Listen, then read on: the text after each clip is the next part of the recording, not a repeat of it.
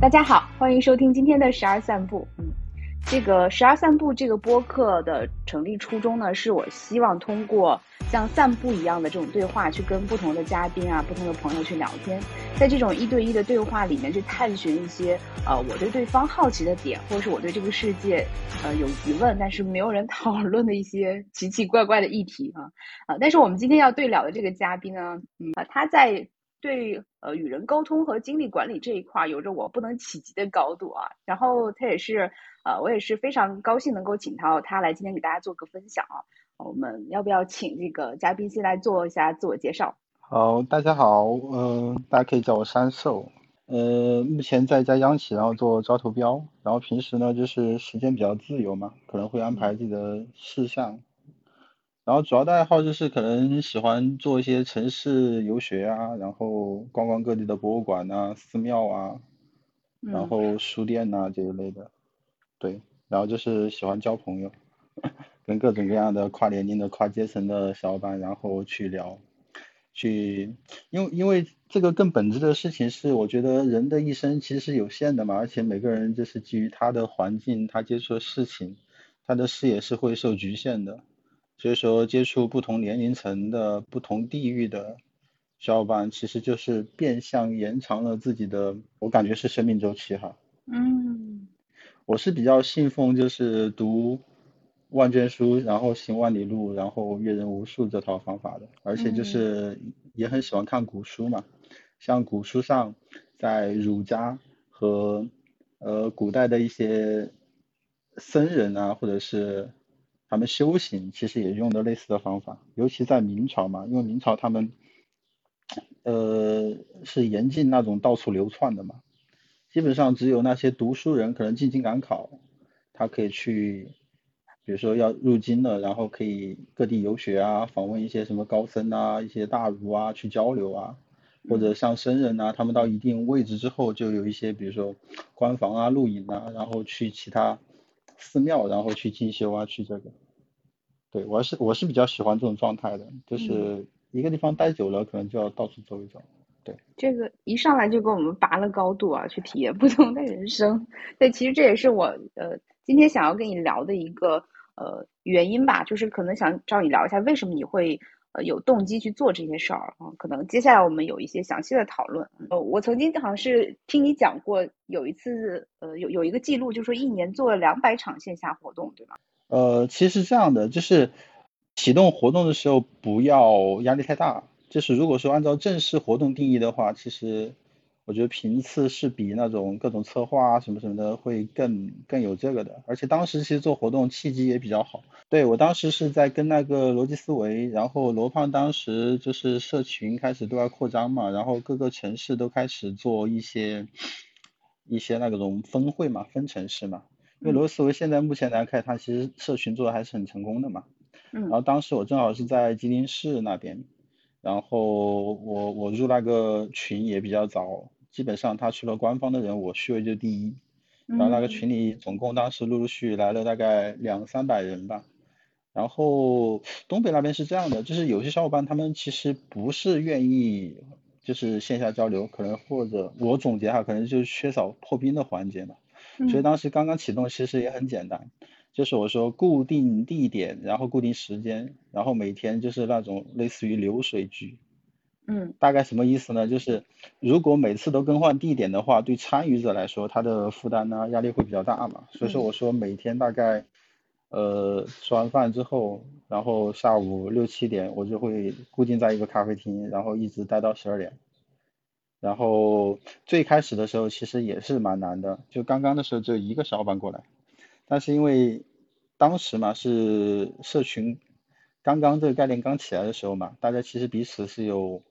互相认识的这种需求的，而且社群的本质在我看来其实就是筛选人嘛，所以当时呃我们那个小城市，然后大家就经常就是最开始的时候只有一个人过来，然后我们当时就是聊得很开心，聊到十二点，然后我们就会发一个合照，然后在群里说一下，比如说说你相不相信两个男生，然后又没有。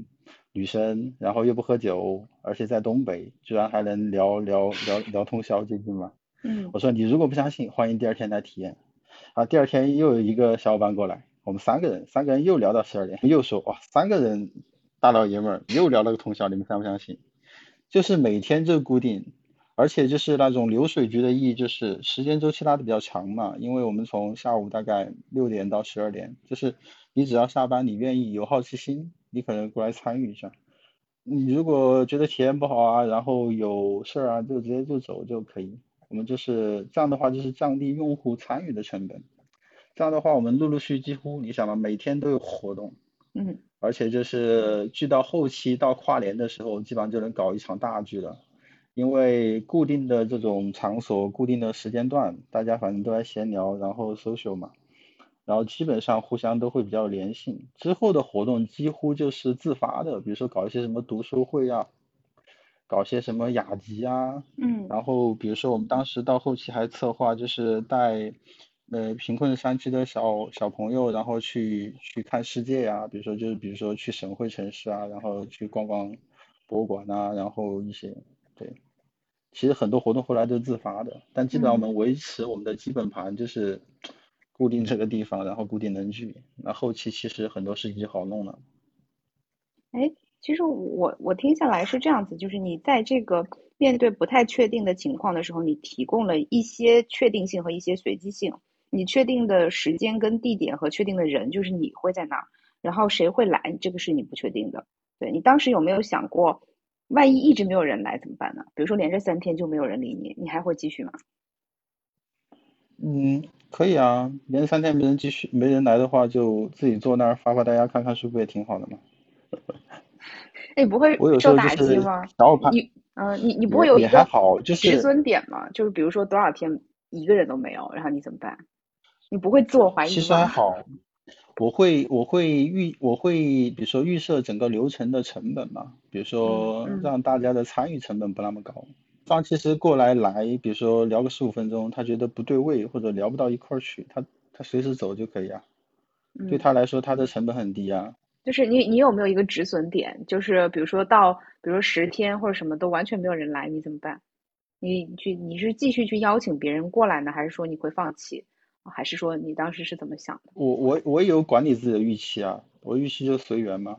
这个可能早年受益于就是刚毕业之后嘛，当时也选路嘛，要么从政，要么经商。后来跟着我幺爸，然后去了东北，然后他是做连锁火锅店的，当时说缺人嘛，他他说要教我很多，比如说经商方面的嘛。所以说我其实很多魔音跟代码都是当时那段时间得到的，而且就是他确实也很带我嘛。我们当时过去的时候。当时他只有六家店，后来我们大概到一五年左右就开到了五十多家嘛，而且他那边的所有董事会啊什么的各种决策啊什么的，我都会列席参与啊，然后做会议纪要啊什么的，而且就是可能过去不到半年吧，他就给我给一个部门让我去带，还是很很帮我嘛。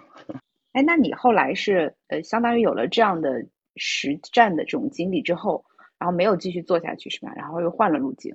呃，是这样的，就是后来心野了嘛，就觉得自己翅膀硬了嘛，应该自己创业嘛。后来后来就去了北京嘛，北京正好当时是那个广州的优家什么青年中心，然后拿了小米的八小米顺为基金的八千万风投，然后拉着车库咖啡的老大苏弟，然后做了一个创业社区嘛，然后当时我们就正好海选过去了嘛。那个社区也是蛮有意思的，大概就是五六百人吧，然后都是全球各地的小伙伴，然后做各行各业的都有，然后吃住都在一起。他那个一楼的大厅特别大，什么台球厅啊、桌游吧、健身房啊、什么 观影的啊，什么什么都有。然后大家吃喝玩乐啊，什么都在一起。所以说当时那段经历还是蛮蛮不错的。所以你应该是很从很早的时候就确认了自己喜欢去做这个社区相关的。呃，这方面的工作或者是内容，对吗？不是不是，我其实大学的时候是一个超级内向跟腼腆的人，所有认识我的哦，是吗？真的吗？对，所所有认识我的，比如说初中啊、高中啊、呃大学的朋友，都会觉得我当时是一个很内敛的人。是大学的时候经常干的一件事就是泡图书馆，因为当时觉得社交一不擅长，第二整个人比较内向嘛，所以基本上就是。泡在图书馆看书，有时候比如说就一泡泡泡好久，大学有时候泡好几个月图书馆。所以我觉得当时其实，而且当时还有一个心法嘛，就是那个叫什么，好读书不求甚解，所以说各种分门别类的书我都看，但是你说看得很深，我也不会不会去思考太深，反正只是说可能，呃，扩充一下这个广度嘛。嗯。但是真正愿意去社交去打开，其实是得益于我去东北创业嘛，就是跟着我幺爸嘛。嗯。他当时就是我记得人生中第一堂就是关于经商方面的课，就印象特别深。他当时说，他说你既然选择经商这条道路，就要把自己的面子放下去，就是要把自己的脸然后放到地上，然后自己踩很多脚。这样的话，未来等你发达了厉害的时候，再把这些人喊到一起，然后自己再把脸。贴回去，大概有个 有个这么类似的这种形象嘛，所以我当时他这句话让我破了一个账。嗯。其次就是有一次深谈的时候，他跟我说，他说，他说我感觉你还是太内向了。就他说他当时有个预判嘛，说未来这个时代嘛，尤其是那种互联网时代呀，已经不是那种酒香不怕巷子深的那种逻辑了，就是整个互联网大家都在对外发声、对外聊，就是你可能还等不到。对方发现你的时候，你已经被这个信息信息海啊，或者这个噪音啊扑下去了。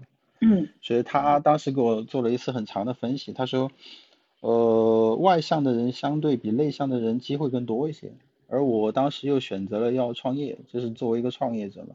那如果内向的话，那我比如说应该去连接的资源我不去连接，我本来应该去进行的一些尝试我不去尝试，那我肯定这条路越走越死嘛。所以当时就没办法。就是确实也是信进的这句话嘛，就开始自己就是从底层性格上去改嘛，所以我当时就会切切切不同的状态嘛，比如说，呃，在需要社交的场所，我就会去切相对于自己就是就脸皮厚一些，然后主动一些，然后去聊一些，嗯，而且恰好就是大学的时候读过的书还挺杂的嘛，嗯，正好各种话题不是说能聊很深，但是恰好对方提这个话题我。能接，这样的话可能在聊天方面就可能会有一定帮助嘛。所以那段时间就是会去频繁的去社交，再加上关于社交方面，其实还有两个两个代码都影响比较深的。一个代码就是呃说叫什么三十岁之后交不到真朋友啊。啊。但我当时听完这句话之后，我就觉得，嗯。呃，压力有点大，因为刚毕业嘛，就二二十二三，我觉得我操，交友黄金期只有七年的，哦，那这个就要赶紧的。但是当时我大概想了一下这个底层逻辑哈，可能底层逻辑就是，首先嘛，正常人的交际生活肯定是越小的时候，比如说类似于发小啊，嗯，或者什么小学啊、初中同学、高中同学，因为当时相对比较单纯，想的比较少，大家基本上都是基于基于兴趣啊，然后互相的这个。去交友嘛，会更纯粹一些。可能就是年纪大了之后，整个人的思想会变复杂，变复杂之后呢，就是可能底层上对人之间的信任呐，还有一般年纪越大，他总会经历一些比较比较，比如说比较刻骨铭心的什么关于背叛呐，对啊，就是人性方面的一些嘛，可能就对人性本身可能会不是像之前那么信任嘛。嗯。所以我当时确实就觉得。三十岁之前就应该要频繁的去，就我当时在在当时那段时间，我的心法就是漫无目的的交友嘛，嗯，因为我觉得漫无目的的交友，就所以说我一般交朋友就说不是说我觉得我非得要跟你成为朋友，嗯，我觉得是随缘，如果对方觉得有什么，我觉得我也不会特别主动，就真的是随缘。哦，就我当时当时的时候，我印象特别深，比如说。以前我比如说出差嘛，比如说去北京啊，去其他地方，因为我当时负责整个公司的信息部嘛，而且连锁餐饮的信息化还是挺关键的嘛。嗯嗯。它里面要推什么 OA 啊、ERP 啊，各种财务软件呐。而且要把打通，然后当时我就有一次机会，正好公司的店面也比较多了，大家也觉得这个信息化是一个大事儿，然后呢，我就初生牛犊不怕虎嘛，反正就是在那个网上一搜，我们这个餐饮领域的细分软件前十的公司是谁，然后就给公司那边申请了一笔经费，我说我要出去独立调研，啊当时就类似于全国飘了大概二十多天吧，然后基本上就从北京开始。然后我们公司在那个呃什么餐饮协会啊、饭店协会都是挂了号的嘛。嗯。然后我当时比如说从就是餐饮这个软件嘛，像什么正品贵德啊、陈森呐，像什么天津的什么天才商龙啊这些，挨家过去陌生拜访。但是当时其实是挺扯的，当时你看哈，我又年轻，嗯，然后直接杀到对方公司，然后找到公司总部，我直接说我要见你们老大，要给你们谈一笔比如几百万的业务。然后呢？然后对方就不信嘛，然后我就开始报，我说我是什么什么公司，什么什么负责人，老大是谁谁谁，餐饮协会的，你去打听一下。然后对方一打听一核实，哎，确实有这么个人。哦，然后对方一般就会，对，最开始我觉得第一家的时候特别有意思，第一家的时候我当时去的那个天才商龙嘛，嗯，开头他是出的一个类似于就是对接口的一个一般人员跟我聊嘛，嗯，然后我当时其实在整个这个。就是餐饮这个领域啊，还是有一些一定思考嘛。我就跟他对方聊聊聊聊，然后对方发现我就提问题嘛，各种问题提完之后，他说他可能搞不定，他请他们经理出来，然后我就跟他们经理聊聊聊聊聊，聊完之后我又问了一些问题，他们就觉得哎这个好像超越权限了，他们就总监过来，后来总监过来之后，我又跟他们聊聊聊聊聊，又提了一些问题嘛，因为餐饮软餐饮行业它其实就是留心观察的话，就是尤其是细分软件，它有一些问题就是。通病嘛，而且就是很核心，解决不了的。嗯。然后到总监这一环呢，我就聊了大概，我看一下，就是他们当时的那个总经理嘛，就基本上有点像类似于层层打怪，就打打打，就打我们总经理那儿。打总经理那儿的时候，我印象特别深，当时聊到聊到下午了嘛，然后我说，哎，你们总裁都不出来见我啊，这太不把我们当回事儿了。我就说，我说你们那个，因为整个餐饮软件它其实有那个竞品关系嘛，那个前五之间互相其实杀的很厉害的。是。然后我就说，你们那个总裁要不见我，那我就去另外一家公司。我说你们那个竞争对手，我反正跟那个老总也约好了，炸对方嘛。结果印象特别深，当时是什么情况？当时是天才商龙他们公司的总裁正好在开一个什么会。这个会正好是他们地方，他们不是各个地方有分公司嘛？各个分公司的总经理都回来了，八个分公司的老大回来，然后只有总裁能压阵嘛。嗯。后来我就逼他们北分的总经理，我是这么说嘛。后来没办法，总经理那边会还专门停了半个小时，然后出来跟我聊聊了聊到大概聊了一个多小时嘛，最后就安排吃饭啊什么的。然后当时我就是以考察软件的名义，然后就。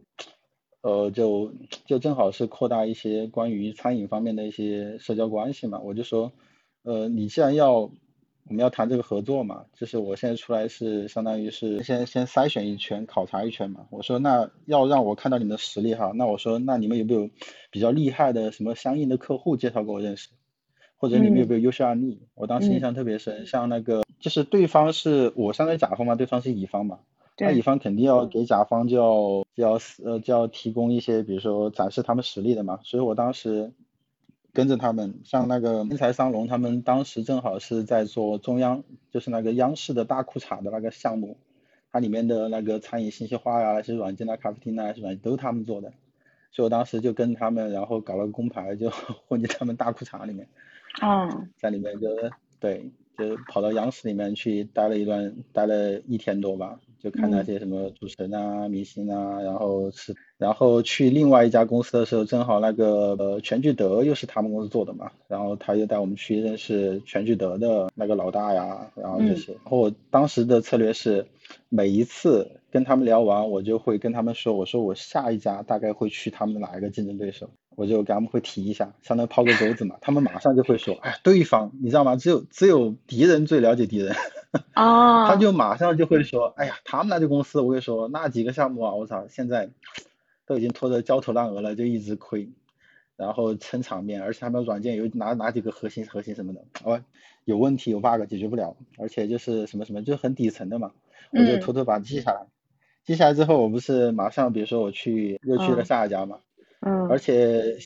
因为我基本上除了第一家的时候需要收集这个软件的核心信息，就是相当于把我平时遇到的一些问题跟他们他们进行交互完之后，之后基本上都是滚雪球了嘛。就上海那边建议帮他们的客户，然后比较优秀的案例，然后也是认识一下同行业的做的比较大的信息化的其他的，比如说负责人，然后对方就会这个嘛。嗯，而且而且我就会说，哎，我上一家去的是谁谁谁，然后他就会给我补啊，上一家他们在什么什么项目有什么什么问题，他们软件哪儿哪儿实现不了，那我又记下来了。但这个这个记下来，嗯。对，反向调研的嘛，这个好处就是我当时去了八家公司，然后在外面跑了二十多天。其实从当时开始，我就在留心设计我整个的流程，就是包括我以前其实一三还是一四年呢，去北京开那个什么互联网大会的时候，以前吧出差肯定是住酒店嘛，那酒店的体验其实很不好，尤其你一个人出差的话，就是也没有人聊天，也没有这个。我当时去北京开始，我就会去，我当时才知道有一个叫国际青年旅社。就是他们叫那个什么，对，所以我当当时在北京，当时开七天会嘛，我每天白天开会，下午去见一些同业的，见完之后晚上我就会找一家国企，我基本上每一天换一家，基本上当时把北京的七八家不同的，像什么泡桐啊，什么南锣鼓巷啊，什么的各种的，我全挨个体验一遍。他国青的，就是感觉很很很很多元化吧，各种外国人啊，各种这个都有，而且就是基本上在那里面都能聊天的，而且一帮年轻人嘛。我当时认识的第一个台湾的小伙伴，第一个德国的小伙伴，都是在那个国企里面认识的。所以说后来我基本上，嗯，能听到吗？对我，我想，我想就是，嗯，稍微打断一下，因为我们刚才那个话题，呃，我觉得可能还缺缺一个收尾，就是你在讲你去调研了八家之后，其实，嗯，然后后来你你你就是得到了什么，或者是带给了你什么呢？就是你你是从。呃，开始学做经商，然后从自己这个参与管理实践到出去去做这件事儿，回来之后，那就是说，嗯，你你给自己有什么突破是吗？你想表达的是这个吗？有有突破啊！当时就是出去，相当于对这个领域做了一个全局调查嘛，而且当时很早的时候，我就跟那些人预判嘛，我说就是餐饮软件行业本身这是一个细分领域，就是发展的会很好，但是未来可能会走 SaaS 或者 PaaS 模式。就当时对他们有个预警嘛，我说你这种走标准化，然后再走高定的模式可能会走不太通。后来确实如此，嗯，像像北京的城市那家公司现在就转型做成哗啦啦，包括我当时去杭州很看好的，像什么二维火啊，这确实他们就起来了。而且现在目前我看一些小餐饮店基本上都是用的，比如说哗啦啦或者二维火这种解决方案。是因为你当时去调研了这个。呃，相当于当时国内领域的就头部的这几家，然后就发现了这些共通的模式和共通的问题，对吧？然后你的方法也就是那些深入调研，然后包括反向调研，互相之间的这些信息收集。嗯，那那你最后是采有有有去采买那其中的某一家吗？对对对，有采买了一家。当时的反向调研的作用啊，你知道最后杀的很厉害的，因为我当时出去把这些家的企业挨个走访了一遍嘛，然后做了一个全局信息嘛，相当于而且是实地的。嗯，然后之后就开始干嘛呢？就开始反向邀约他们来我们公司总部考察。啊，对，而且我们我们有个策略会把他们约到一起，比如上午见这家，下午见这家。嗯。然后然后之前的反反向调研正好就用在压价环节嘛，比如说对方给我们的报价是多少多少万，我直接就说我说你们这软件那几个项目为什么停了？然后他就会说，嗯，他就会找一套官方说是停的。我说不对，就是因为什么什么什么停的。哦。这是竞争对手那边得到的嘛？然后就比如说我说你软件有这些这些问题，那儿有缺陷，就可以压价嘛。嗯。这样的话，而且而且我就跟他说，我说反正明天那个什么，比如说另外公司的老总要飞这儿，后天是他公司的老总，就高层就搞得很激烈的样子，你知道吗？事实上也挺激烈的。对，就会变变成那种类似于那种招投标的感觉嘛。因为如果你只找一到两家或者那种供应商的话，那其实，嗯，我们就会比较被动。我当时找的家属比较多，挨个约过来回访嘛。他首先也需要看一下我们公司实力嘛。我会带他们去我们周边的店啊，各种去逛一圈，然后看一下我们总部的实力嘛。然后我们坐下来谈嘛。他会那边报价有方案。我们其实类似的事情很多，包括我当时一四年、一五年的时候。点评呐，美团呐，还有包括百度糯米这种团购企业，哦，还没有杀出结果的时候，你看现在一般的企业去找他们，你可能是要，呃，比如说被抽佣金，对不对？对。而且对方还要压你的账期，对，就是钱先到对方嘛，对方可能多少多少天之后才过来嘛。对对。我当时印象比较深的，帮公司去谈团购业务嘛。嗯。当时。当时就也是类似的策略，把那个整个省的，比如说点评的、美团的，然后百度的负责人挨个聊一遍，聊完之后对方就开始报价嘛，然后我就开始压，我说其他其他店需要你们压账期，那那是因为对方店太小。我说在整个东北，就是我们当时那块区域嘛，我们是当时走叫农村包围城市，所以每个县都会有店。嗯，我说我们跟你合作，你其实借用了我们的渠道。我说如果你借用我们渠道的情况下，因为我们首先本身店里自有店自有客流嘛，我说你又要借我们的渠道去扩展你们的线上业务，你还要压我们账期，我们是不认的。后来我们也是把三家老大啊约到我们办公室那个一楼，然后我们在二楼。然后一家一家上来杀，杀完之后，最后聊的就比较有意思了。就是正常他们应该是签独家嘛，就是你你签的这个就能签那个。我们当时三家都签，而且这三家每家都要提前给我们打个几十万预付款。就是我们最后谈的逻辑就是，不仅每家我们都签，而且你每家都要给我打预付款，比如说打个五五十万、一百万，然后我们这边销一张券我们就扣钱，你那个额度不够了，你再给我打钱，反正你要压我们钱是不可能的。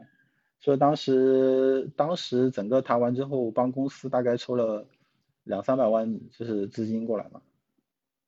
哦，这样子，那很厉害啊。最后谈的结果，相当于就是这个账期的问题嘛。因为整个餐饮店做大了之后，其实靠的是供应链，比如说像海底捞。哦。它前端这边消费是直接能收现金嘛？嗯。但是它供应商啊，比如说毛肚啊、羊肉啊这些，它是能压压账期的嘛？嗯。它中间这个账期就有利润差嘛？嗯，就是我谈的模式是正常，应该是对方比如说压我们十五天的账期，他觉得销了多少券，因为用户肯定是那个买点评啊、美团呐，钱肯定打到平台的嘛，对方要压我们十五天，但是我们这边是要把现货要给出去的嘛，但我们这边谈出谈回来的结果就是你要先把钱打给我们，然后我们这边验一张券我们就扣，扣完之后你那个到底了你要跟我们打，不然我们就终止跟你合作。哦。确实很厉害，哎，这里面其实我还有两个问题想要引申啊，跟我们接下来要聊的也有关系。就是呃，其实你举的这两个例子，首先是特别厉害啊，我们先不说，但是嗯，我能看到的是，是你有一个杠杆或者是支点，然后让你去撬动这些周围的资源。但是如果对于一个普通人或者是刚毕业的年轻人来说，呃，或者是这个人他觉得自己没有这些资源，他应该怎么办？或者是他应该怎么样去？呃，审视或者是盘一下自己手上的资源去做这些事儿呢？很多时候只是心态上的一个转变，我发现就会有很大的不同。但大多数人好像做不到这。我觉得资源只是能加速做这个事情，但是我觉得核心还是要自己往这方面想，是心态的转变，就是把自己从内向，然后慢慢转变成外向。而且我觉得这个底层的核心，其实就真的是就是，可能你多尝试了一下，就会多一些机会。而且资源这个事情，除了就是家里自带嘛，但是他有可能有一些，比如说人生中会遇到一些贵人，这些贵人可能会给你赋能呐，然后给你在关键时候帮你啊什么的，或者在你需要整个进阶啊，比如说阶层跃迁的时候去帮一把手。但这个前提就是你不要内向啊，就是你天天窝在家里，然后就闭门，然后对外又不发作品，互联网上也不搞博客，然后就是可能就是。就是目前这个时代变迁，就是很难变成那个什么像以前那个什么叫十年读书，什么无人无人闻，什么一朝成名天下知，就很难有这种呃最近的感悟哈。因为我之前还去给那个寺庙的住持当过助手嘛。你的经历 好传奇，那餐饮的这种负责人到寺庙的助手。然后他当时送我一句话嘛，他说叫随缘物质方能心安。随缘物质方能心安。嗯，对，就是有些事情你做了之后，不一定是要问结果的。就是我后来把这句话哈又改了一下，就我觉得如果完全随缘物质的话，那不就躺平了吗？是吧？但我觉得应该是有前提的，比如说叫尽人事听天命，然后随缘物质方能心安。尽自己的能力努力，然后去尝试各种可能性。但是尝完尝试完之后，不要一直想着最后这个结果怎么怎么样。这个时候告诉自己应该放下了。就他最后结果什么样，反正我已经做了最大努力了。我已经尽了当时当下所有的方法，进行了各种尝试。那最后他结果不好，那也只能接受。但是你不能因为这个结果最后不好就影响自己的心情啊，或者是一直 想着这个事儿，我觉得是不是很好的？就把这个项目闭环了，最后这个结果怎么样，告诉自己都能接受。这里面还有一个问题啊，就是我从呃最开始听，就是你第一次去膜拜那八家客户之一，就从这个什么经理到总监啊，把这个那个把这个总裁调出来，这一轮一轮的。我当时的想法，刚才的想法就是你的经历是真的挺厉害的，就这么撑着一天的时间。你是从从小就是一个精力特别旺盛的人吗？还是说你有什么精力管理的方法？呃，我其实以前的体质是偏弱的，然后呢，整个人特别瘦，大学之前可能就一百二不到吧。嗯，而且一直是这样的。做工作之后可能稳定到一百四。我的精力管理其实是这样的，以前是前谈那段异地恋，就是如果说是如果是本地恋的话，那其实都还好，因为本地的话，他随时会见面嘛。嗯。比如说随时见面，然后一个拥抱啊，一个眼神啊，互相都会有安全感嘛。嗯。就就不会用额外的精力嘛。嗯。我后来不是去了东北嘛。嗯。东北之后那。那个那个异地恋就很成问题嘛，因为你见不到面，有可能可能你一个眼神一个拥抱就能搞定的事情，你可能需要去跟他语音或者视频巴拉巴拉巴拉聊一一两个小时，嗯，对吧？嗯，那我觉得开头嘛就是靠这种爱情的热情啊，然后这么聊是可以的，但后来我不是过去之后很快我就开始带部门嘛，嗯，然后开始学经商嘛。然后其实当时整个团队是这样的，就整个公司是三个亿万富翁，然后相当于第二次创业。啊，他们那些中年人才厉害，就是大概都是四十多岁嘛。嗯。然后连富力强的时候呢，他们每天早上五点多还要去公园跑，跑完步之后，然后开早会，开完早会之后，晚上晚上还要请各种战略咨询顾问给我们定方向、定框架。嗯。关键是就是因为我叔的关系嘛，他董事长。当时为什么进化比较快？就相当于比较早期的时候有个比较好的基础嘛，相当于能练习一些比较核心的会议，至少在信息层面，包括决策层面。我叔经常，因为我住也住我叔家嘛，经常跟我说，你知道为什么我最后三个方选这个吗？你来想想。这样的时候，我其实就至少在信息层面，然后决策层面会会跟他们同步一些嘛。再加上就很早就会带部门嘛，而且我刚带部门的时候我也不会带嘛。你说我这刚大学毕业出来，然后以前也没有什么社团经验。所以说当时的情况是这样的，当时就是很快，公司也很忙，然后带部门呢也很忙，嗯，然后当时呢跟女朋友正好就是因为异地嘛，久了不见面，她觉得我忙，那你想哈，比如说我晚上大概呃十，我看一下，跟他们开完会十一点，然后这个时候他整个下午的电话我好几个电话都没接到，那我就去给他打电话去安抚，说我确实在开会，怎么怎么地，然后一聊。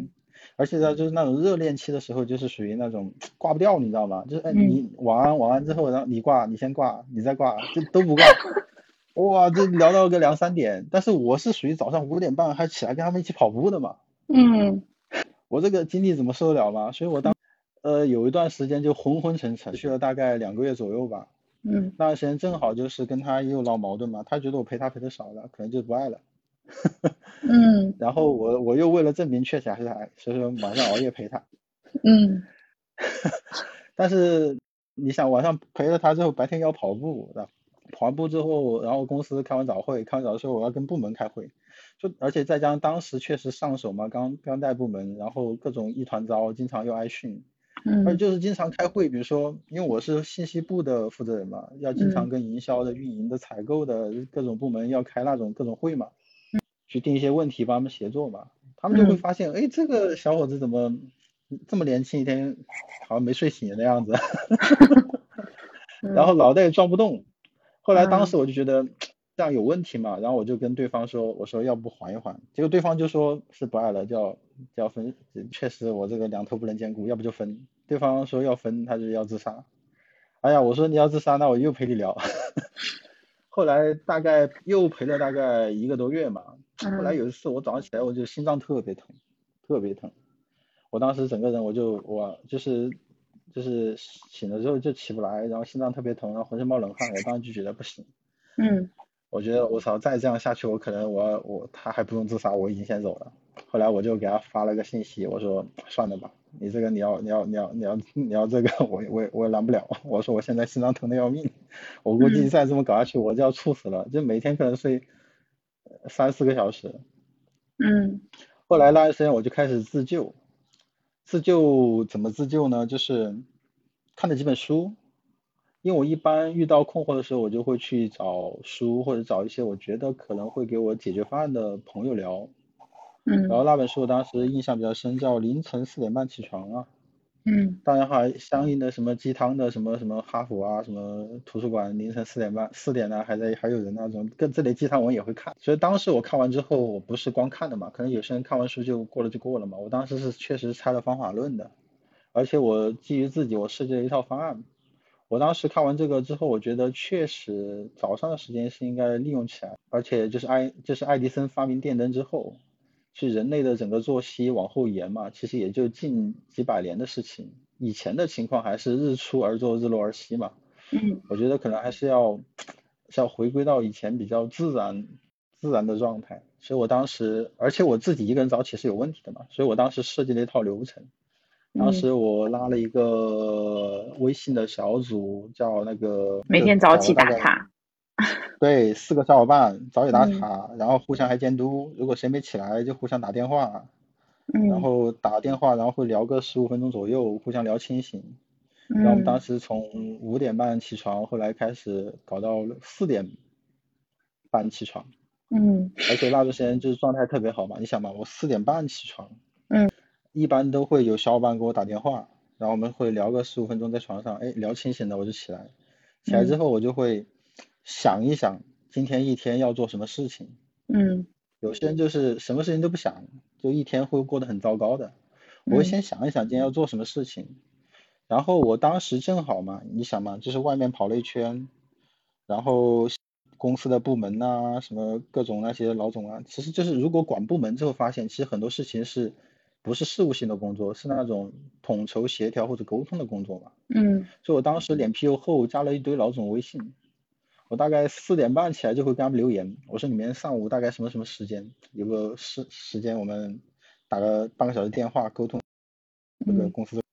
我就会发现有些老总啊，他们就特别勤奋，大概五点半就醒了。这个这个好处是什么呢？好处就是正常一般公司他们的董事长或总经理他们会有助理。他会要通过助手去约，嗯，但是因为当时有微信，而且又加了好友，然后我就可以绕过他们，而且优先的响应级是很高的。有个小习惯就是可能醒了之后先看看微信，嗯，对，然后我又是发的最早的，然后他们就会优先想我的需求嘛，说哎好啊，能约就约啊。我基本上就是四点半开始，批量比如说找五到十个十个老总约一遍。五点半之后，他们就能回时间有没有有没有能不能约有没有安排要不要其他时间，然后我就会把已经约好的时间在那个呃 GTD 软件上面会写好，写完之后不是就有空档时间了吗？空档时间我就会五点半开始发起第二轮问询，对方有个时间，剩下时间大家再电话沟通一下公司的事情，然后，基本上这样问询完之后，差不多就是六点多或六点半。那些基本上整个上午的时间全都安排，就整个上午除了开早会的时间就全部安排出去了。好，这个是外联的事务，然后我就会开始想，因为我当时信息部还是带带带几个带几个人的嘛，嗯，我就会想他们手里的工作饱不饱和。哎呀，好恐怖！今天应该 今天应该怎么安排他？我就会在部门群里面，然后私聊，然后去跟他们聊，你今天要做什么？你今天工作事项是什么？就提前安排好。嗯，提前安排好，然后这些什么事情都安排好了。我发现一看时间，我操，才六点半，好早哦！哎，锻炼一下身体吧，然后就要么跑个步，要么就做一些健身方面的。嗯。做完之后发现才七点，哎，出门吃个早饭，吃完之后七点半，我们早会九点吧。嗯。哎呀，我就觉得一天好漫长，就能想好多事情，中间还还能还能看个书啊，搞点其他的。而且就是开完早会之后，基本上部门的人已经安排好了嘛，他们就各自干各自的，我就开始打电话，整个上午基本上打呃五到五到七个电话吧。打完之后我手里就没事儿了，我就比如说沟通，嗯嗯。对啊，因为他核心的五点钟约的那些人，嗯。对，因为其实如果是部门级的管理哈，很多事情，比如说对外的，他卡在你跟对方约不到时间，大部分时间是在等待过程中的，就对方有忙，你又没提前约，你在等待，这就空号了嘛。我相当于就是因为早起嘛，我就会比较有优先级，我把我上午的时间排满，所以我中午的时候吃完午饭，我就会补一个大概一个小时的午觉，因为确实起得太早了嘛。嗯。补一个小时午觉，哇，就又又战斗力满满。嗯。然后。然后差不多一点多，然后又又又又相当于整个一天又重启了嘛。重启了之后就开始干嘛呢？当时正好就开始接逻辑思维的事儿了，我就开始在那个，对，对你你之前有个问题，你说会不会担心对方不出来，对不对？但是我会有提前，只要只要有微信群，我就会比如说加一些在微信群里面找一些话题，大家先聊着，聊聊的还不错，我就会加他们微信，加微信有时候我就会私聊，嗯，就是点对点的私聊，比在群聊他感觉会不一样。这样的话，我大概就是整个下午嘛。如果公司有那种部门内部的，比如说跟其他部门的协作会，或者是有董事会，我会参与。其他时间我就开始摸鱼，嗯，摸鱼就开始跟他们那种点对点私聊，嗯，私聊完之后，基本上就是到五点多，如果没什么会下我就下班。下班之后我吃个饭，我六点钟就去咖啡馆嘛。哦，你好歹你下午不是跟很多人聊了吗？他总有一两个觉得你还不错的、有趣，他就出来。呃，对，当时这种状态大概持续了近两两百多天吧，就哇，而且你知道吗？就是早起久了之后，自信心会爆棚，就每天四点半醒了之后，干了一堆事儿，发现才六点多，就能想，我操，谁能起这么早，而坚持这么久，没有谁，然 后就莫名的自信，你知道吧？所以当时状态就好了一批啊。那你晚上几点睡呢？就是十点左右这样子，不会有失眠或者睡不好需要调整？不会不会不会，因为每天事情太多了嘛，基本上到那个点儿电就放光了嘛。嗯。就早上起来开始放电，放到中午，然后回来呃睡个午觉一个小时，回了点血，回了电，下午到晚上又开始放嘛，放到十点钟左右。我后来因为执行这 套早起的心法嘛，差不多十点钟就不行了，但他们都知道，就是十点钟就困了。我说我脑袋聊不动了，脑袋这个晕了，我我回去睡了。我说有有本事咱们早上四点见，但他们都不敢嘛，所以说那那他们也就放了我嘛。再加上就是前期前期除了要自己参与到十二点，我就参与个十几次，后期就自发的了，大家就各自聊各自的，所以说我基本上十点钟走也还好。你相当于这个整个时钟往前调了之后，和这个社会普通人的这个时钟有了时差。那这个时这个时差的过程，然后又是你精力最好的时候，你把它处理了你一天中最重要的事情，最重要的事情安排好了之后，再去做一些随机的事情，那整个心理压力就没有那么大，也比较自主，然后也是有一个呃，就是到点就就结束的这个机制，所以就相当于这样正循环起来了，对吧？然后在之前的话，其实是有提到是和女朋友因为异地，然后又不能呃良好的沟通，就是导致你进入到一个精力的瓶颈。这个经历呃出现了问题之后，给你的身体带来一些反应，然后让你觉得不行了，对吧？然后所以你才会去呃做这个改变和调整，也算是一个压力或者是动力，也是个契机，对吧？嗯。那其实对的对的。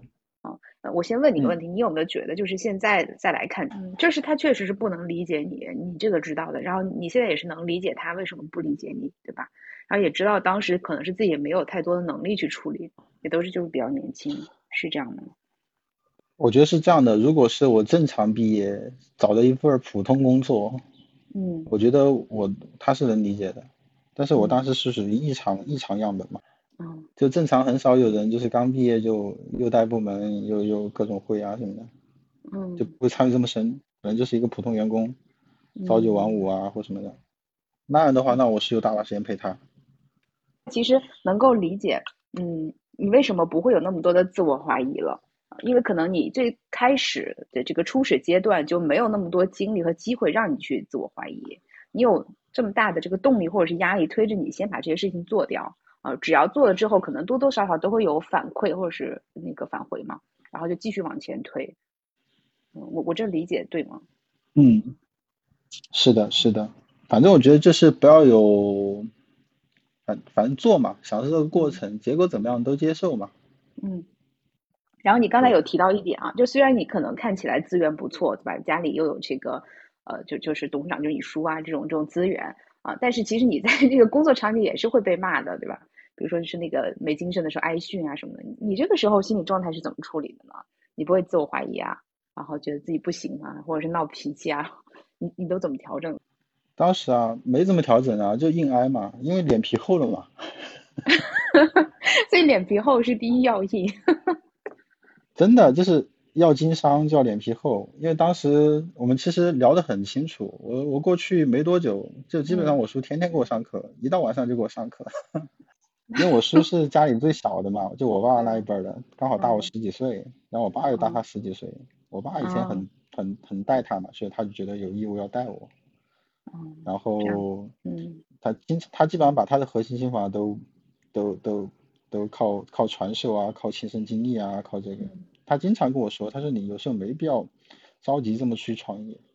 他说你看哈，就是刚去创业，资源其实很有限的，就是初始的时候很麻烦。他说你像你在我们公司跟创业有什么区别嘛？我董事会啊，核心的决策啊什么的你都跟，你你还这么早就去带部门学管理，然后去实战嘛？就是他这个跟去读一个什么商学院啊，理论派的是完全两回事儿的。对，我当时。被他这个逻辑说动嘛，后来主要是我看到一些潜在风险，然后跟他们聊又聊不通，再加上觉得自己翅膀硬了嘛，就你想天天早早起，然后感觉各方面又做得很好，自信莫名爆棚了。嗯。再加上当时就是我觉得这个城市待太久了嘛，应该去大城市走一走。嗯。然后就去北京了嘛，北京又是另外一段故事，也也还挺好玩的。嗯。所以就是你现在的路径跟当时就完全不同了，但是持续在做的事情就是不断的和人链接，对吧？我自己是经历过跟你几次沟通的过程啊，包括就是线上参加这个聚会啊，我我是感觉你只要出现在某一个场所里，嗯，可能就会自动或者不自觉的成为这个输出焦点，嗯。呃，其实有段时间我还怎么？去年去成都跟。一帮小伙伴聚会的时候，我们还在聊呢。就是不是我们现在一直在导什么卡片大法呀、OB 呀这些，不是导不出来吗？他们有些就是卡片写的特别多，嗯，然后封装也特别好，然后形成网络结构嘛。后来我就一直在反思，后来我发现其实是这样的，就是我我一个事情，我是我可能是不太擅长文字记录，我可能擅长口头表达。我可能一个事情，我大概从有逻辑脉络到最后把它。抽成卡片到封装成一个主块，比如说几张卡片构成一个主块，我其实是靠语言表达这套逻辑的。但我整个迭代的过程可能就会找一个小伙伴，我锚定他是对这个话题感兴趣的，我就会去跟他聊这个事情。然后每次对方都会有一些反馈嘛，不管是情绪上的反馈或什么，就有点类似于脱口秀，你知道吗？就脱口秀每次有个预演嘛，看观众反应是怎么样。对，如果反应的好，OK，把这个段子就作为一个固定段子。就我基本上同一个事情或一个模块，我差不多找不同的背景的小伙伴聊个四五次，就聊个四五轮次嘛，这个卡片基本上就能封装成一个蛮固定的。我说的蛮固定，就基本上是可能要放在那儿，找到可能呃对这个领域很理解很深啊，或者是本身能能就类似于迭代嘛，能参与度很高的小伙伴才会。给我这个卡片有一些底底层上的或者是重大版本的改变，所以我就而且因为接触不同小伙伴嘛，就会不自觉的收集各种鲜活的案例啊，嗯，各种什么应援呐，嗯，然后以前是这样哈，就是它这个东西是滚雪球的，就是开头可能接触的少嘛，接触的越来越多。我开头可能是靠靠给对方推荐书，比如说对方有个什么困惑，我说，哎，你看这几本书。嗯。就小伙伴一般找我的场景，经常有几大类，这有什么困惑？嗯。有什么书？嗯。有什么有什么小伙伴解决过这个问题？好，找我。要么就是哎，最近失恋了，哎，需要情感支持，哎，找我。嗯。呃，人生需要什么决策啊、选择啊什么的，哎，找我聊一聊。他们找我聊的原因是，可能觉得，要么我觉得我可能看的书比较杂，而且我跟每个小伙伴交流，我都会固定有个板块，就是也有个什么优秀信源，或者我聊聊我最近在做的事儿，你觉得有没有什么事情脚手包或者资源包是能帮到这块的？嗯，绝这个东西绝对不是钱，绝对是书啊，或者是什么论文啊，或者是。什么人呢？他觉得介绍给你，你们聊一聊，可能会对你这方面是有争议的。对，我经常会做这种事情，所以说其实每一次见一个小伙伴，整个这个框架就会多一些嘛。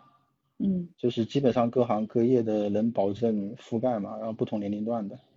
说回这个逻辑哈，就是嗯，之前不是说嘛，三岁之前交不到，三岁之后交不到真朋友嘛。这是一条代码。另外一条代码是受另外一个老总。他是很年轻就当了那个山东浪潮的呃的副总嘛，嗯他是人大毕业。当时我跟他接触的时候，也是因为业务软件方面的方向，他们现在那个 OA 公司做得很好。嗯他当时就跟我说，他说他大学毕业之后直接跟他所有同学就断了联系，删了联系，删删了各种联系。嗯，为什么？我当时就觉得很反常识，因为我当时是在接待他的酒店，然后跟他座谈的时候，嗯哦，啊，这个这个当然也得益于我脸皮厚哈，因为基本上每个老总来我们嗯公司，我只要嗯招待他酒店，我就会尽可能的去跟他们聊天，就压榨他们的时间，我们就号称要把他榨干，就是能杀到对方酒店，杵到对方那个那个卧室里面，就一直聊一直聊一直聊，聊到对方要撵我走，比如说两点三点的时候，哦我操，明哎为什么呀我说不行，再聊一会儿。因为什么呀？为我觉得是这样的，因为我们那地方城市在东北嘛，就是嗯相对来说就是信息还是有限嘛，嗯所以说我就喜欢每一次只要比较厉害的人，我就会缠着他，不断的聊聊聊聊聊，让他推荐各种书，推荐各种信源，或者就是单纯的聊，我就觉得很很我我管当管当当这个叫叫叫叫叫获取商业领域的内隐信息。啊就有些信息它不是在书啊或者论文公开的，它是在对方的脑海里的。嗯这个时候可能要双方有一定接触，有一定信任度，对方才愿意。我当时嗯也是靠每天早起，然后又爱读书，然后就对外输出的标签，包括朋友圈发的也是很正能量的，从来嗯不发负能量的。嗯这样的话，对方觉得，哎，这个小伙子是一个蛮上进的，还愿意带，对，给他们哦造成这种印象。然后呢，脸皮还厚，就每次来都要缠着，就你不给我说点干货，我就不会让你走，我就不让你睡，经常干这种事儿。反正我是甲方，你是乙方，你又不能那啥我。啊而且其实我当时是对他们有有帮助的嘛。我嗯说一个比较核心的帮助是什么呢？就是因为我们公司那些老大嘛，都都不是软件行业的，都是嗯做做实业的。对然后他们要决策层那三个呢，我恰好是又懂软件方向，就是对方直接跟他们聊，可能对方听不懂，那对嗯方跟我聊，我能转述成他们听得懂的，因为他们的决策层面懂是，我的参与嘛，我知道他们考虑的嗯。方向嘛，是资金呢，是技术呢，还是成本呢，还是不是这各种原因嘛，我能转化成他们听得懂的，去给他们汇报嗯方案。嗯。嗯。就他，所以说我就变成他们需要争取的一个节点嘛，因为我肯定会根据个人的接触有一些好物啊，什么就是这种倾向嘛，嗯。所以他们就愿意这么，你想嘛，我当时二维系你这，个关系和人。对啊，人家那肯定要跟你聊点干货啊，然后感觉让你觉得是吧，不管是人的层面还是项目的层面，嗯但是我能我能这个嘛，在关键的时候帮他们多投一票，或者是做一些倾斜嘛。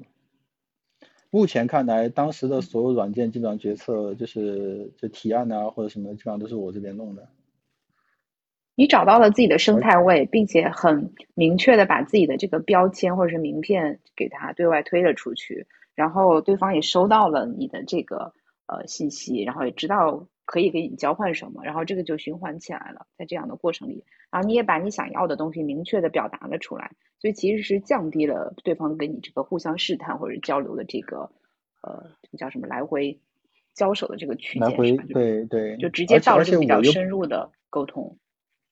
对，而且就是他嗯们知道我要的是什么，我可能要的是这样的，就一般的这种餐饮企业的负责人呢、就信息嗯口的负责人都是三十多，嗯然后，然后，然后你知道吗？就是这里面其实我想说还是有很多油水的，就正常就是那种商业类目什么的。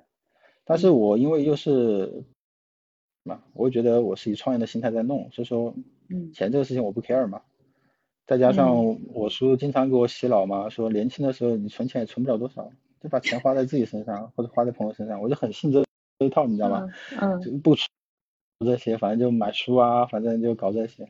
嗯所以说就是他们知道我是不会就是因为什么，比如说，啊说白了嘛，就是什么回扣啊什么这些就能说动的嘛，嗯反而会让我觉得他们公司不行，所以他就要提供额外的价值嘛，嗯，额外价值可能就是跟我聊天，确实就是作为一个长辈，然后去给我指点一下。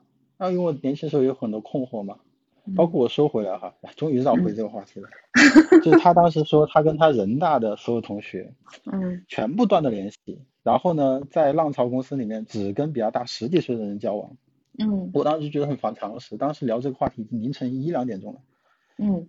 我就觉得很反常识嘛，我就问嘛，我当时说我说你这个背后逻辑是什么？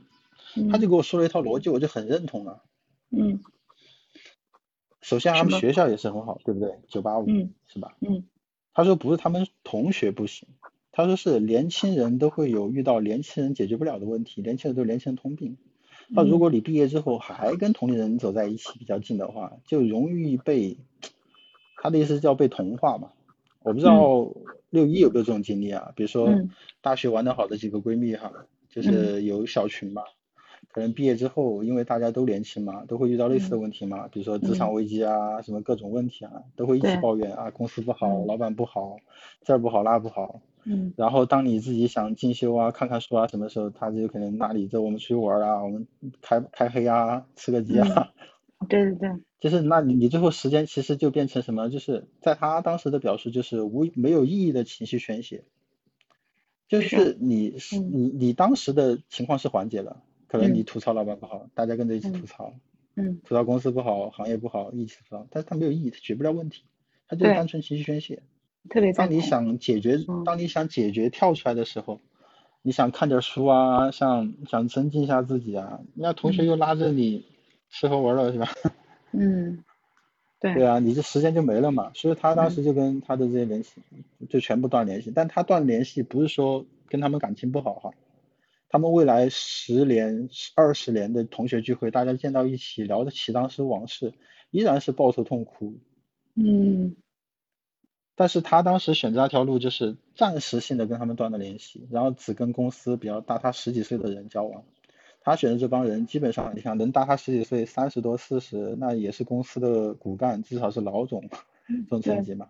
嗯他说跟他们在一起，不是说为了传统意义上，比如说就是跟那个什么领导啊搞好关系，他不绝对不是这样。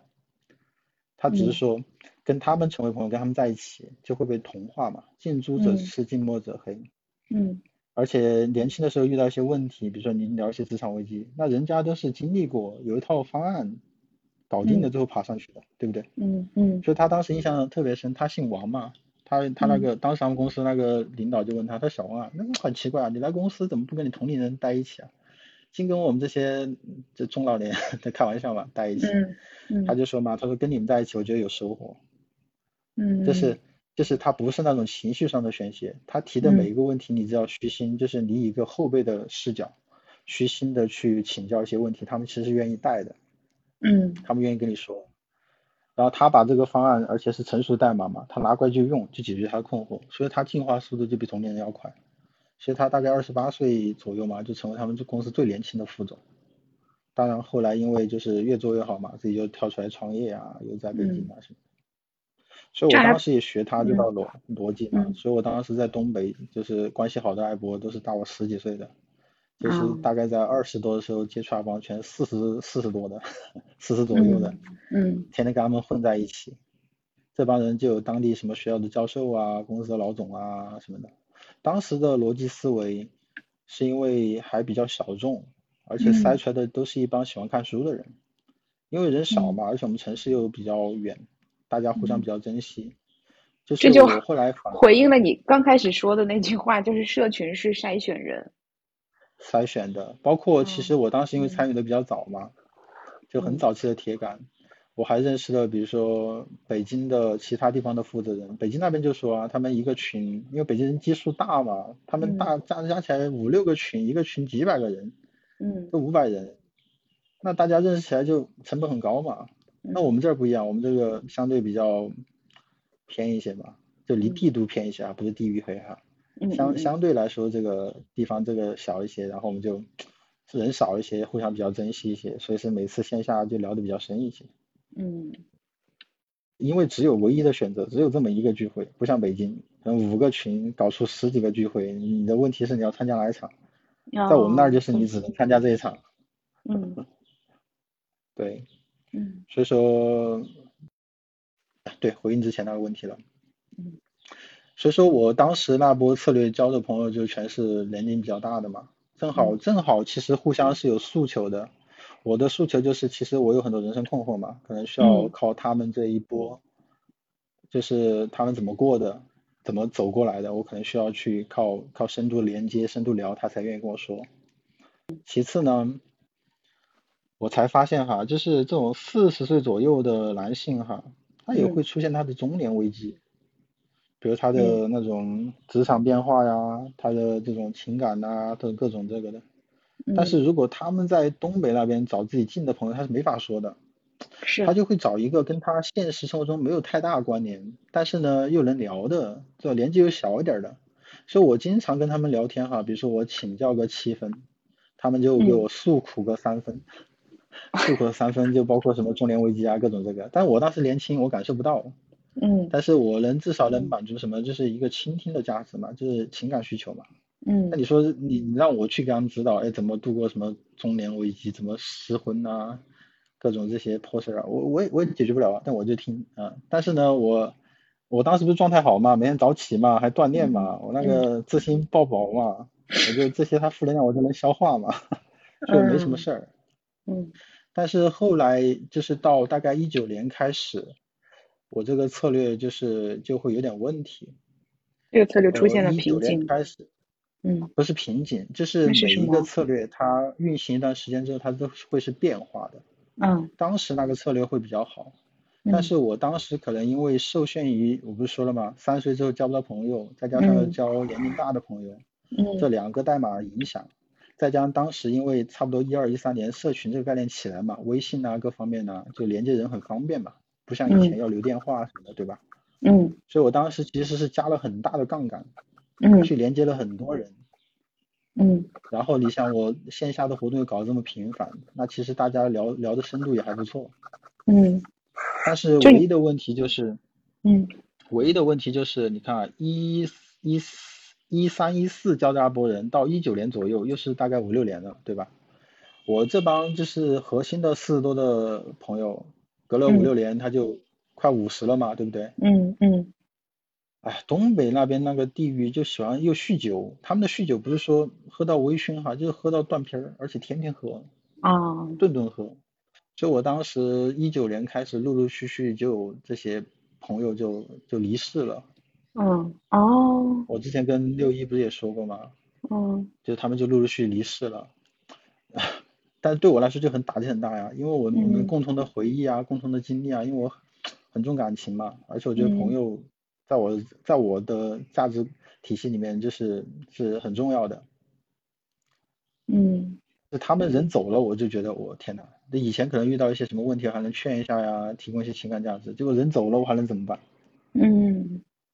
啥都说说不了嘛，所以一九年开始我就很抑郁嘛，陆陆续走了大概四五个，什么央视书画频道的导演，什么编剧啊，还有那个以前我对，还有一个学校的教授啊这些，嗯，就是你想嘛，熬夜加酗酒，他那个对，就本身我后来想过哈，就是陆陆续续死亡这个话题都是大家不可回避的嘛，而且随着年龄增加。他本身死亡就有个概率，那自己认识的这些人肯定陆续会有人走，包括亲戚、朋友。是，他们让你提前意识到，嗯，这个问题。他他让我，主要是我因为当年加的杠杆太高。嗯。杠杆加高了之后，认识的人就相对多一些嘛，就比正规的同龄人可能认识多一些嘛。嗯。多一些之后，再加上这波人又是我筛选、刻意筛选的，年纪又大一些的。如果我当年就是认识一帮二十多岁的小伙伴。身强力壮，哪怕喝酒熬夜，他五年之后他也不至于这样，是吧？对。但我当时认识的又是四十多的，那到五十的时候再加上喝酒熬夜，他身体扛不住，他自然走，他就有概率嘛。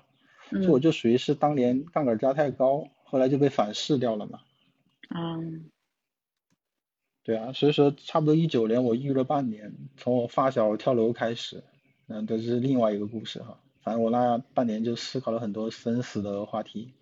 后来没办法，才去求助于宗教，然后去去去去去寺庙内观啊，然后给住持当助手啊，然后住持开导我啊。嗯。就是佛教那个领域的住持哈，至少是在我观察哈，就是去迷信的来看，他至少是一个很厉害的国家一级咨询心理咨询师，是不收费的。哦。所以每次我过去跟他聊，就会聊得很开心，他给我一顿心理疗愈。然后哎，但是。哦，我插一个话题，就是我自己去有过一段寺庙拜访的经历，但经常由于女性的身份不被接待。就是我跟我同学一起去，他说让男生过来说话。嗯，这个又是另外一个话题了，因为整个释迦摩尼当年结僧团的时候，他其实男女歧视就很严重。有一个反常识的点哈，就是嗯。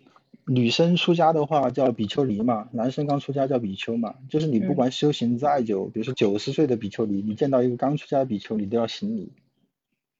包括当年释迦牟尼的姨母，就你如果去喜马拉雅去刷那个佛教通识这个课，他就讲当年释迦牟尼的佛的姨母要出家，释迦牟尼佛都不干，大家后来劝了之后他才这个的。就是佛教最开始起源是反抗印度教，但是它中间也是有一些底层的这个，嗯，对，所以说我觉得就是我其实有时候会经常静下来反思自己的状态，就感知自己的情绪、自己的状态、自己的比如说梳理自己嘛，嗯，我就会大概一九年开始，我真正走出来，其实引入了经济学的一个很重要的模型，叫对冲。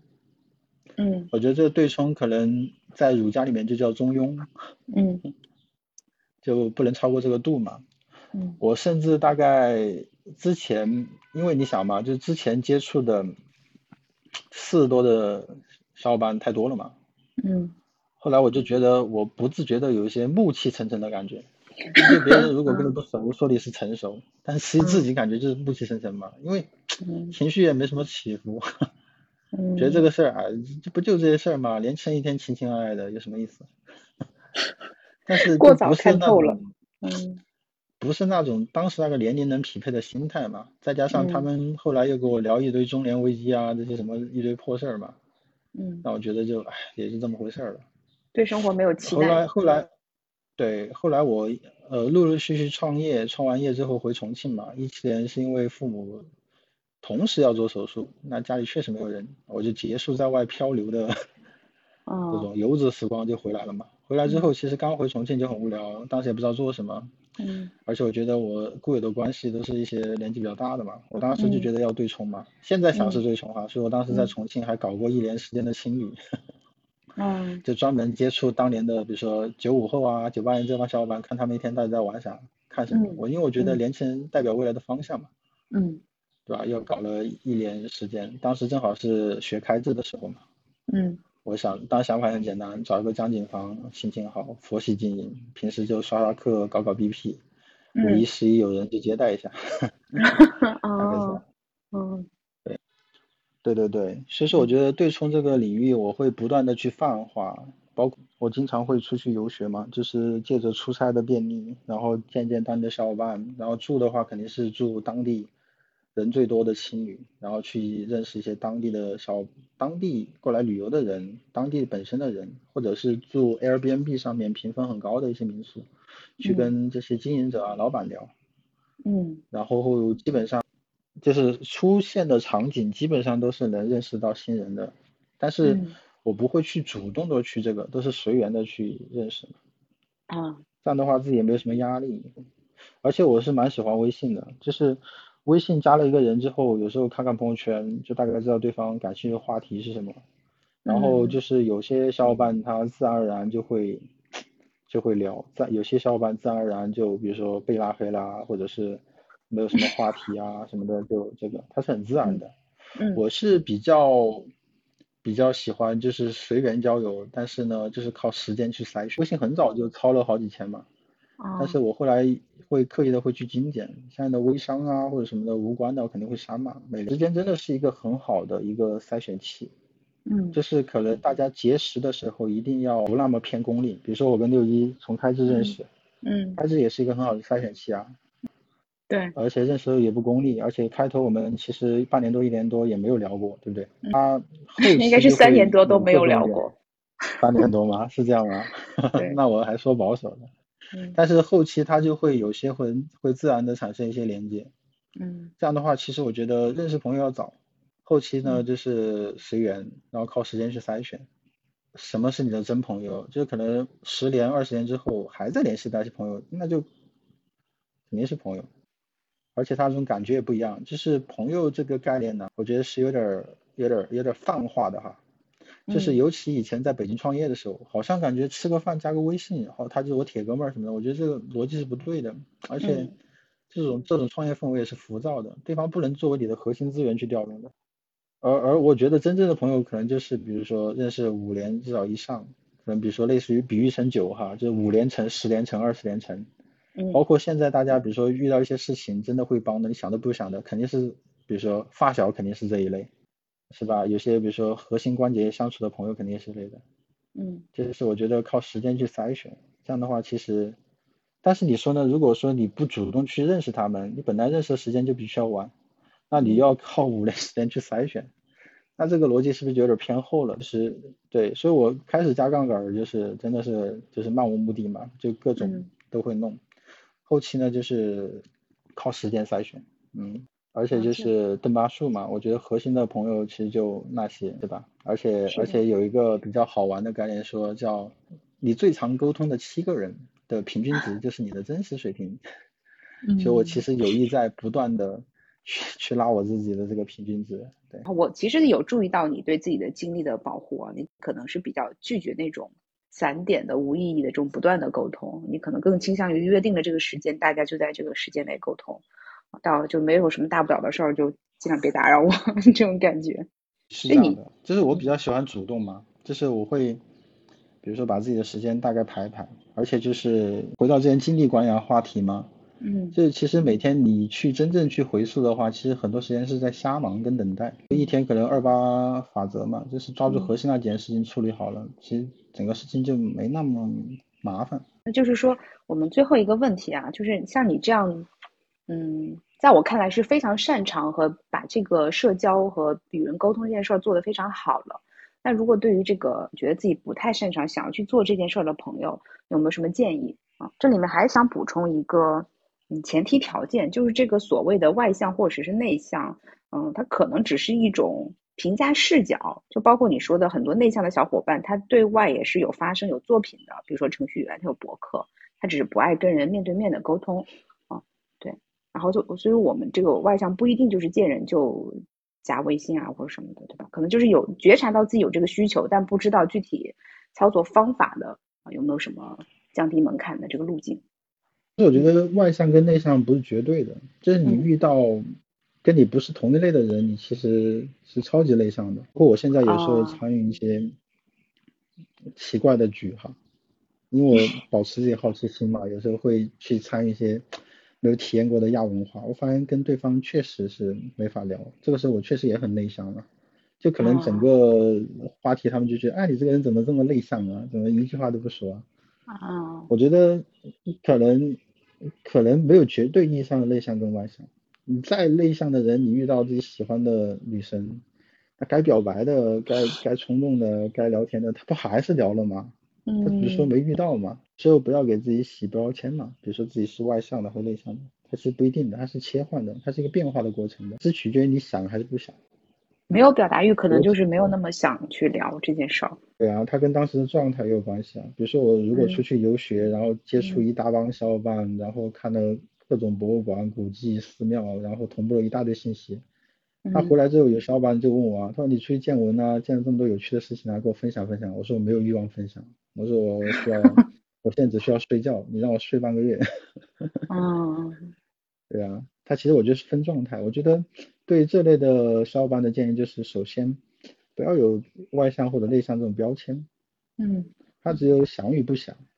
你如果想的话，你就会，比如说你哪怕是程序员嘛，我们所谓的很内向的，但他们去参加什么极客大会呀、开源大会呀，他照样跟其他程序员聊得很开啊。只是说是不是一类嘛？就是如果不是一类，他可能沟通成本很高，大家不知道怎么打开话题。嗯。但如果大家就是。是一类，就是可能有一定共识，他聊天起来会有愉快。我最近还跟小伙伴聊呢，他说最佳的聊天呢，就是可能有百分之七十是相同的共识的部分，这样的话就没有必要去解释很多东西。嗯。但剩下百分之三十呢，互相能增补，这哪怕是相反的意见，但大致大家拿出来碰嘛。嗯。就是真理越辩越明嘛。那这样的话，其实对双方都是有争议的。那我们今天的呃时间也差不多了。如果大家对这个三寿同学感兴趣呢，或者是你对他聊的某一点感兴趣呢，可以在呃评论下方留言，我们可以邀请他再来。就是我认识他已经。呃，好像很久时间了，对吧？啊，深入的聊其实没几次。然后今天的聊天呢，让我又发现了跟以往认知不同的这个一个你，就是你还是很低调的啊。这种这种经历就都没有往外讲过。对我对你的标签一直是一个特别能链接人的一个超级青年。对，不知道你还有这样的创业经历。这场谈话带来了很多惊喜。嗯，好的好的，谢谢六一，嗯，谢谢大家。那今天就这样啊，再见。好的，再见再见。